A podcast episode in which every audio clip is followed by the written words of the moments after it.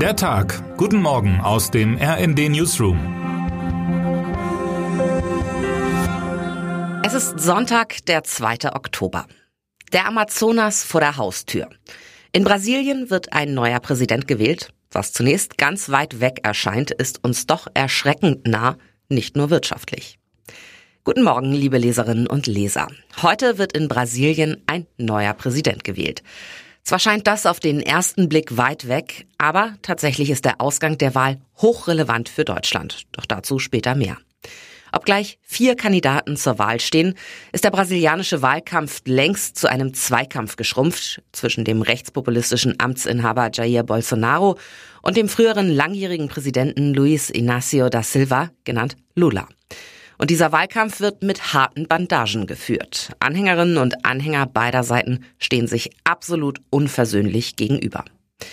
Diebstahl gegen Völkermord. Für die Anhängerschaft Bolsonaros ist Lula ein Dieb und Verbrecher.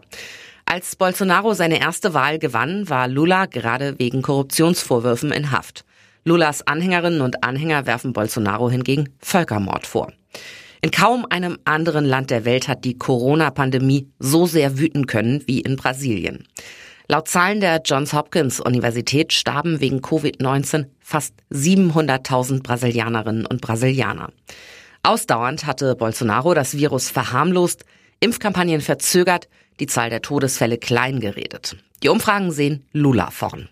Ganz im Geiste seines Vorbilds Donald Trump hat Bolsonaro aber systematisch Zweifel an der Verlässlichkeit der Wahlergebnisse gesät. Eindeutige und teilweise wörtliche Schlagrichtung. Wenn Bolsonaro nicht gleich im ersten Wahlgang gewinnt, geht etwas nicht mit rechten Dingen zu. Mehr noch, im Falle einer Niederlage ruft der amtierende Präsident auf öffentlichen Veranstaltungen wenig verhohlen zu Widerstand auf, auch Bewaffneten. Droht also ein Kapitolsturm wie in den USA? Das ist kein unrealistisches Szenario, das zusätzlich Brisanz erhält, da unter Bolsonaro die Zahl der Handfeuerwaffen in Brasilien massiv gestiegen ist. Schon wenige Wochen vor der Wahl waren mehrere Menschen auf einer Geburtstagsparty mit Lula-Thema ermordet worden. Als größtes Land Südamerikas ist Brasilien natürlich wirtschaftlich per se ein wichtiger Partner für Deutschland. Das gilt zu Zeiten des Krieges in der Ukraine, aber besonders. Über viele von den Rohstoffen, die dank Putins Angriffskrieg knapp geworden sind, verfügt Brasilien im Übermaß. Und dann wäre da ja auch noch der Amazonas. Unter Bolsonaro hat die Abholzung des Regenwaldes neue extreme Ausmaße erreicht. Eine Politik, die der amtierende Präsident unbedingt fortführen will. Früher oder später bekommt die Wahl in Brasilien so eine dramatische Bedeutung für den ganzen Planeten.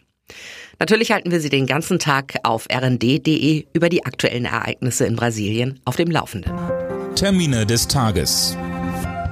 Auch am Sonntag gehen in Erfurt die zentralen Feierlichkeiten zum Tag der deutschen Einheit weiter. In der Innenstadt wird ab 10 Uhr das Bürgerfest fortgesetzt.